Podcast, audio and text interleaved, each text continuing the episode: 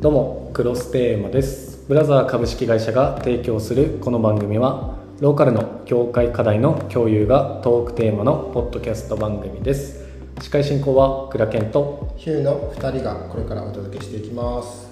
よろしくお願いします。いやー3回目の回ではヒューさんのちょっと野球部キャプテンがミュージシャンになるという回でちょっとお届けしたんですけどちょっと4回目からは途中3回目でも出てきてた。ちょっとビジネス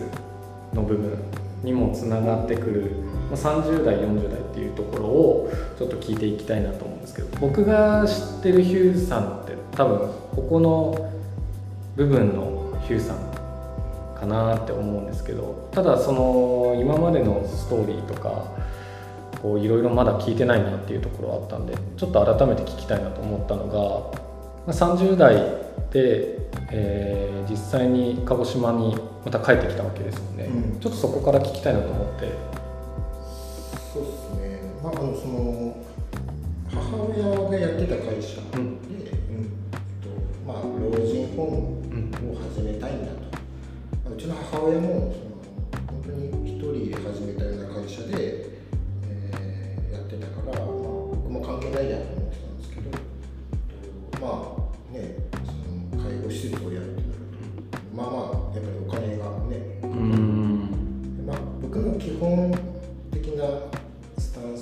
はその決断するとき後悔したくないなっていうのが絶対であって、でまあえっとご音楽のねご飯も食べれてなかったですので、東京で、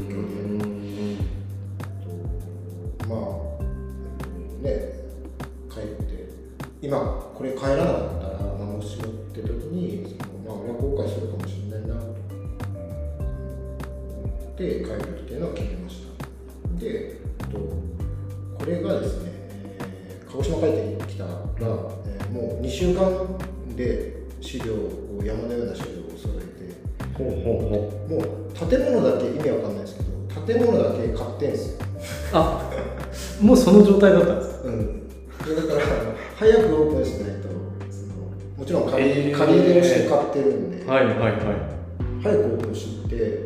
あの収入を得ていかないとどんどん会社があのやばいことになるんでうん本当帰ってね老人ホームとは何かも分からず分からない状態でもう開設届を作り始めましたね。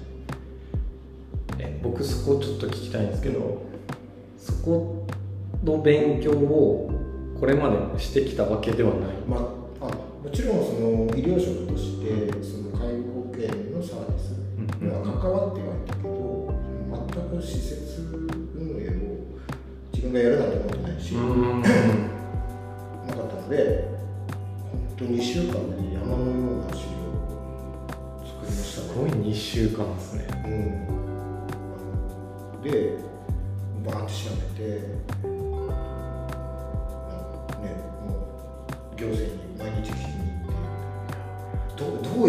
通通るのかをうんうんうん。聞くだけ、いや言わ言われるがまんまでです。ね解説。どうやったら通るのかを資料を 集めるだけ。一個の個人店舗開くとまた全然違いますもんね。そうなんだ介護施設のやっぱ解説って保健所を通したりとかそこら辺も絡んでくるからそうそう、まあ、行政行政だったり。で驚きなのがね、はい、じゃあオープンしました、はい。お客さんもちょっとずつ取れました、はい。一応老人ホームとしてはうん。満床になりました、おおでびっくりしたのが、はい。全然赤字なんですよ。え満床なのに 赤字。そう。なぜですか？いやあのもともとの事業計画がめちゃくちゃなんです。ああ収入と売り上げあー売り上げとはいはい。そのあの人件費とかうんうん。支出の事業計画がめちゃくちゃなってでこれどうやったら利益出るのはいはいはい。仕事っ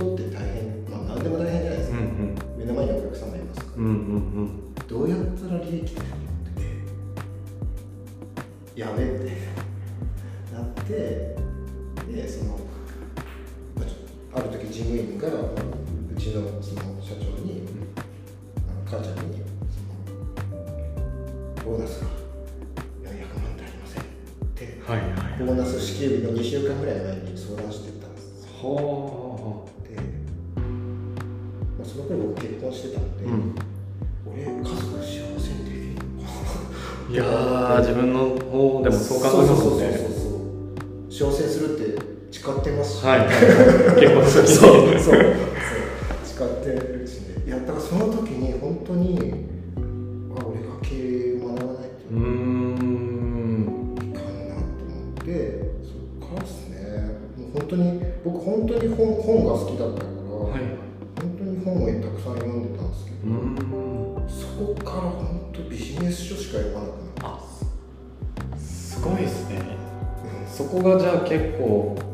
経営の危機を感じてそこからビジネス書を読み漁って、うん。っていうのはじゃあこのタイミングのそう。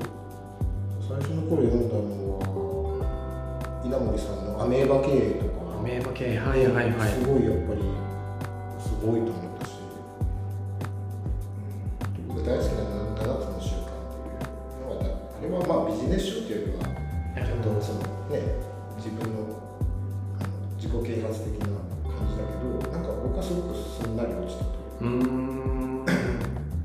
その当時のじゃあ振り返った時の、まあ、おすすめの本というか、うん。っていうのは結構その2冊大きいですか？うん。まあ、7つの習慣はあんまりよんこれ僕大好きなんだ読んでって言って渡して読んでもらったことないんだけど。あれ結構人によっては読みにくいのかもしれない。振り返れる人とかのちょっとある程度のスキルももしかしたら必要なのかもしれないですよね。自分ごとにいかに捉えられるかっていうところが。そうだね。まあや読ま読まされるって読む本じゃない。じゃないですよね。7つの習慣は。うん。えー、大好き。僕あのあれジェームス・スキナーって人が、はい。日本の支社長で7つの習慣で広げたんですけど、あはい。僕ジェームスにも会いに行きました。あえー、会いに行ったんですか？23回ジェームスに会いに行って。え好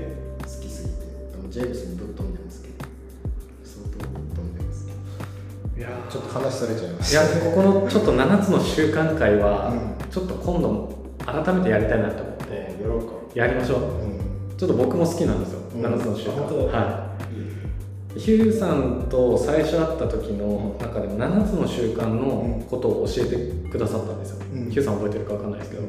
ど、そこの結構ポイントとかも僕の中では価値観がバチッてあった瞬間でもあったんで、ちょっとここの回はまた改めてやりましょう。やりましょう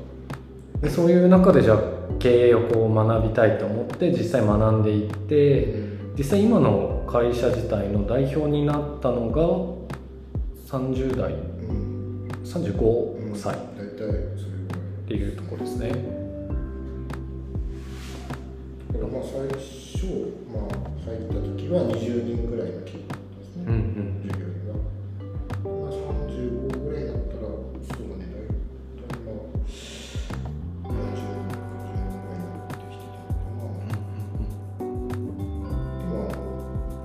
は社長になったぞって感じはしなくて、うっていうんのもその社長になる前からもう自分が経営しないといかんと思ううん。社長業みたいなことをちょっとずつ始めてたんですよ。うんうんうん例えば、あの銀行とうん交渉ができるようになら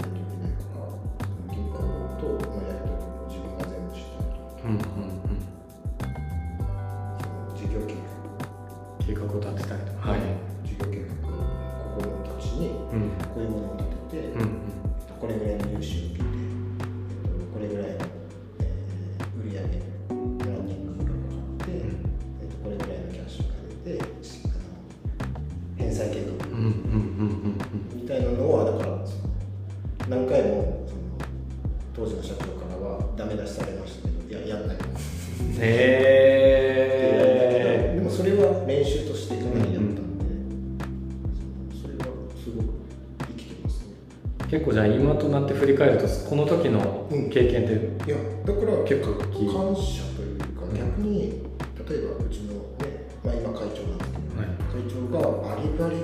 経営手腕の優れた人だったらもしかしたら俺はそっか。そうならなかったうんうんうんと思うし、そのありがたいなって、うん。その。で当然うちの会長がその人の質としてはめちゃめちゃ素晴らしかったんですよ。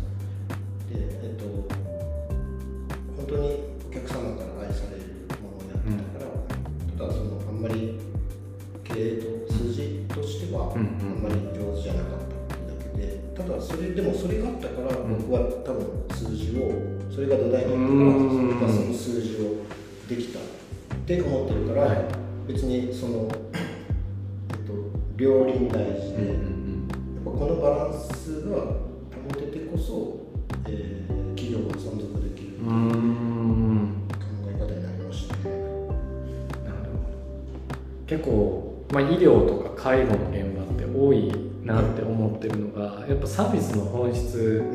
だけをすごい追求してやっぱ経営の部分ってまたちょっと今ヒューさん言ったようにちょっと毛色が違う部分ですけどやっぱどっちがいいとかじゃなくてどっちも良くないといけないものですもんね。割と僕らの業界だけじゃなくてもその利益を出すのが、その汚いこととか、うん。悪なようなあの言われ方とか捉え方を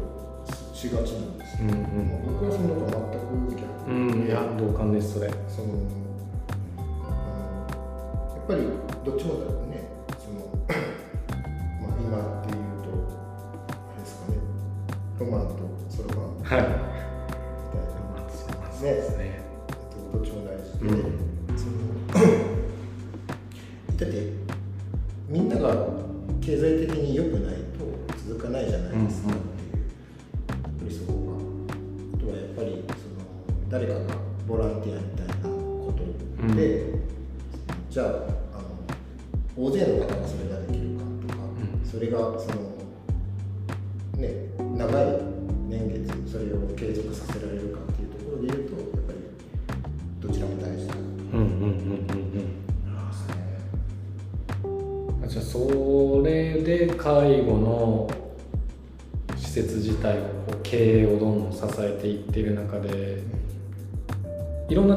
展開を多分これまでしてきてると思うんですけど今、えー、と展開していく時の2つ目の会社って結構早かったんですか？設立割次するの。は早かったです。これは理由があって、はい。あの代表になったのに、株式会社とは何かをあんまり 理解僕は理解してましたけどであの株式を僕が過半数持ってたわけじゃなかったんですよ。うんうんうんだから、えっと、意思決定とかっていうのにすごくあのスピードが遅くなっちゃうんですねあ例えばで、えっとまあ、今でもうちの M&A っていうのが、うちの成長戦略の中で、すごく重要な部分なんですけど、例えば目の前にチャンスが来た時がそのスピードが遅ければ流れちゃうじゃないですか,、だその時に、えっと、僕は後悔したくない人間なのでその素早い意思決定ができる自分の会社っていうのを作ったのが2つ目でしたうんうん。一個じゃあそれは戦略の一つだったっていう。もちろん。で作ってその会社で初めてねマンデーをしましたね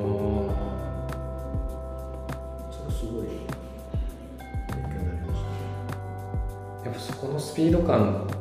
っていうところはやっぱ経営していく中で結構重要視されてたりしますか？意思決定のスピード。あのもちろん重要だと思うし、ただ よく世間一般的にさあのなんだろう考えるな動けみたいなはいはい風潮あるでしょ？ありますねありますね。僕は全然あのそれが悪いとかではないんだけど、はい。もちろん分かる。スピード大事で、でスピードで行く時もあるし、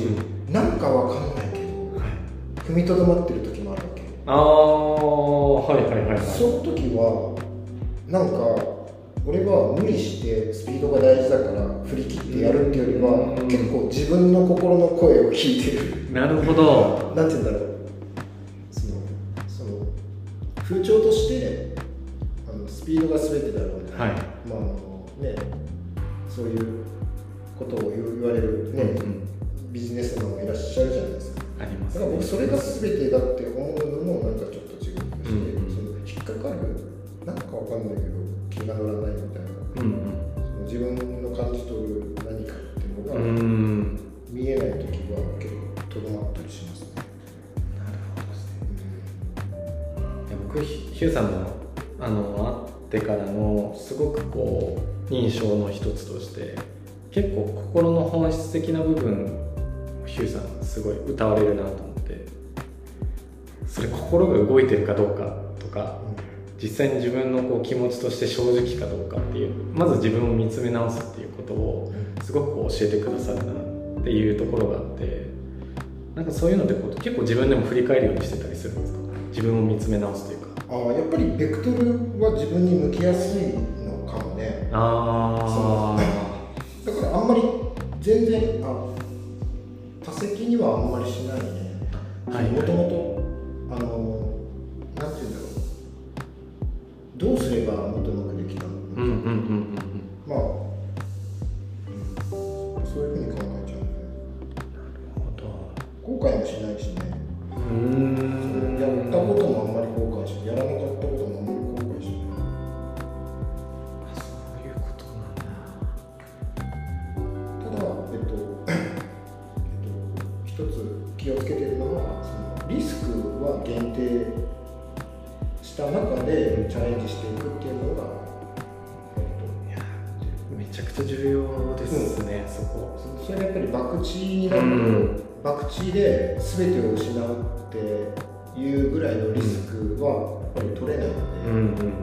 れはその自分を信じてくれてる人たち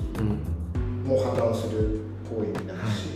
だからそのあくまでリスクが限定した中でチャレンジしていく。うん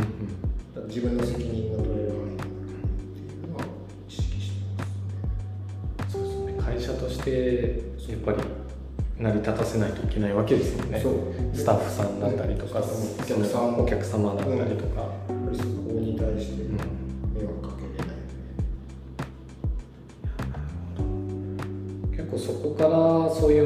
こう会社経営をしていく中でえっ、と僕聞きたかったのは結構会社の設立自体もうん。いろんなこう会社をうん。ヒューさんもうん。こうされてるじゃないですか。うん。これ僕一個こう概念として、まあ、高齢者の方に向けての考え方、うん。その会社経営とまたこういろいろこう多角的にするっていううん。その理由って何かあったりする？あえっとですね一つ失敗例があって、はいはい。あの僕 EC で肉屋さんやったことあるんです。えそうなんですか？それ初耳。でもそれって、はい。自分の今いるマーケットからかけ離れた事業すぎたので、うーん。それは完全にまあノリでやっちゃったんだけど、うんまあつってもあのその質も100万200万ぐらいなので、ただその、まあ、ちょっとやってみたかったっていうああのそれがまあその、うん肉は10元生後。うんうん。まあ鹿児島ね黒豚美味しい黒豚はい。うんで美味しいんで高級路線でねちょっとはいはいはい。ブランディングも作って。なんかそこからまあ学ぶこともいろいろあったんで中元性が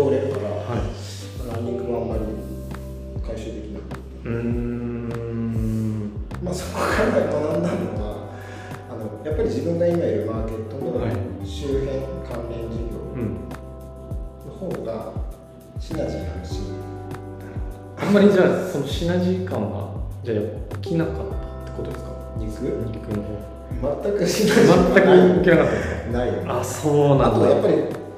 まあ、これは僕のやり方が下手だったのかもしれないけどその EC でいかにブランディングしようが、えーリアル店舗を持ってるのと持ってないのが全然違うはいっていうのは分かった。デザイン的にどんなにブランディングし、うんうん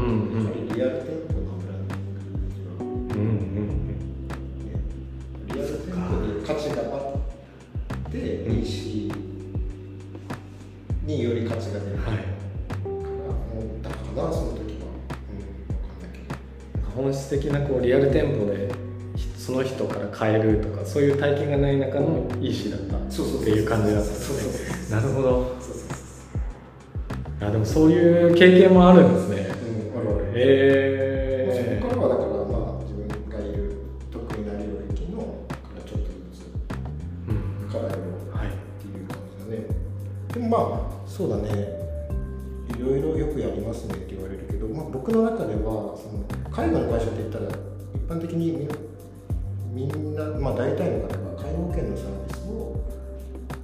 やる会社でしょっていうイメージを持たれるし言われるんだけど、はい、もう僕の中ではもうその概念完全に終わってて、その高齢者とか、まあ、そのが抱えるその課題、うん、社会的な課題を解決する会社だと思ってるので、そのそういう意味でのその介護っていう見方をした時に、えっと、別に、えー、介護保険のサービスだ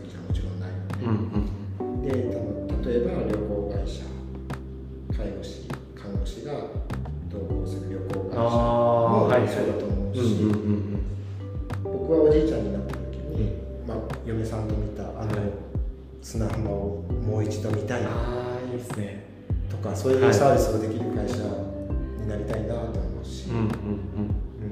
うん、そういうだから、えっとねまあ、超高齢化社会だなっていう時にその社会的な課題を事業としてどうやって解決していくかみたいなのはやっぱり非常にそういう視点で見てますね。なるほどですね。結構それがもうでも国内だけじゃなくて、海外のマーケットまでも今見てるような感覚ですか、ね、それはえっとまあ、いろんな要素があるんだけど、まあ、もちろんその国内人材が労働力として足りなくなっていくよねっていうところでも、うん、その海外の、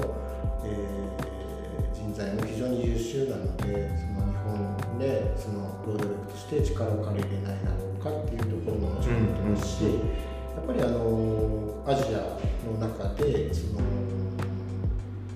まあアジアっていうあれでもその、まあ、日本の高齢化っていうそのの、えまあ、日本はそういう問題抱えてるけどその多分課題をどう乗り越えていくのかみたいなのはその世界のその高齢化の先進事例として僕はすごく通用するものがあると思うから僕はその日本からまたその海外にそのそういう、え技術とかノウハウみたいなもの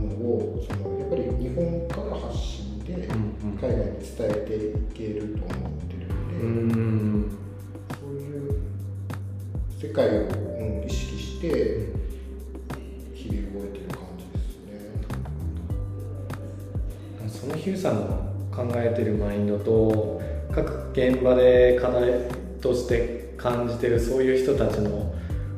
なんか知性が組み合わさるとすごい面白そうですね。うん、やっぱりあのかなか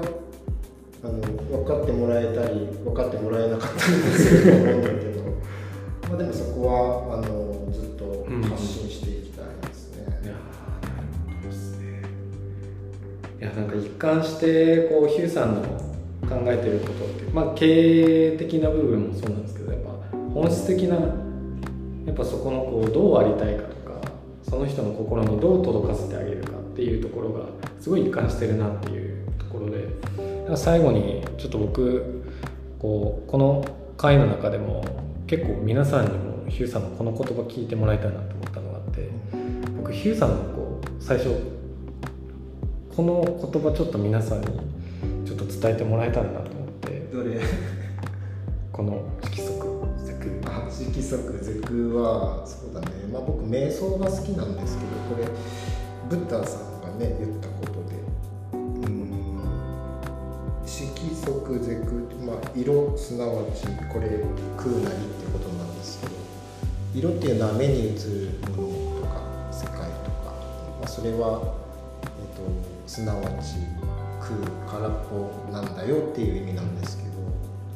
そうですね。やっぱりうん。まあ、裸一つで生まれてきた人間が、その裸一つで死んで消えていくわけじゃないですか。0から始まって0からに戻ると、うん、そのそのなんだろうな、えっと、何もあの世に持っていけないんだけどその、えっと、0と0の間に無限に広がる世界があるってことで、えっと、これが空っぽなんだよっていうとちょっとあのネガティブな感じに聞こえるかもしれないけど、まあ、僕は逆にそのどっちにでも無限に触れると思っててそのプラスの方にも無限に振り切れるし、はいはい、マイナスの方にも無限に振り切れると。なるほど。そのゼロ最後はゼロゼロなんだけど、はい、えっと、だったら僕は思いっきりやろうぜ思い。っきり、ね、思いっきり上に振り切れちゃおうぜみたいなところがあって。うん、っていう感じでその色即是空っていう言葉をすごく大事にしてますね。だからその結構それはあの僕に夢を与えるし、うんうん、えっと、不安とか恐れをなくしてくれることなので、うんうんうん、りあの僕脳科学も好きなん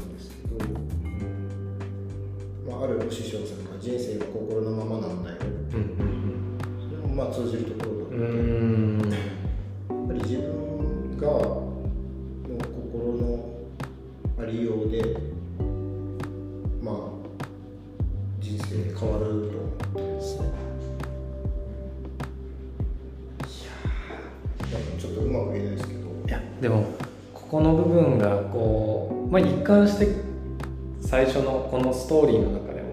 結構心っていうところが結構テーマな感じが僕はすごい感じたのででそこに対してじゃあどういうふうにこうその困難を乗り越えていくかっていうのを毎回毎回こうスピード感ありながらやってる姿っていうのはかっこいいなと思いながら。傷だらけですよ。いつでも。傷だらけいやちょっとこの話はまたちょっと盛り上がり会が結構大きいので、心の話心の話とかは、またちょっとそこのそこの回もちょっとまた今後なんか一つの業界の課題の一個としても、やっぱその関わってる人の心がどう動いてるかでその業界も変わるぐらい、結構大きな問題だったりもするのでなんかそこも毎回毎回今後のこのトークテーマの中でちょっと回を作っていけたらなと思うので、はい、ありがとうございます。ありがとうございます。ちょっと3回目4回目とヒューさんのちょっとこれまでの話をちょっと聞かせてもらいましたけどいや僕自身ちょっと聞けなかった聞いてなかった部分があったのでまたちょっとこれからいろいろまた聞きたいこと増えたのでちょっとまた回を重ねるごとに聞いていきたいと思います。ありがとうございます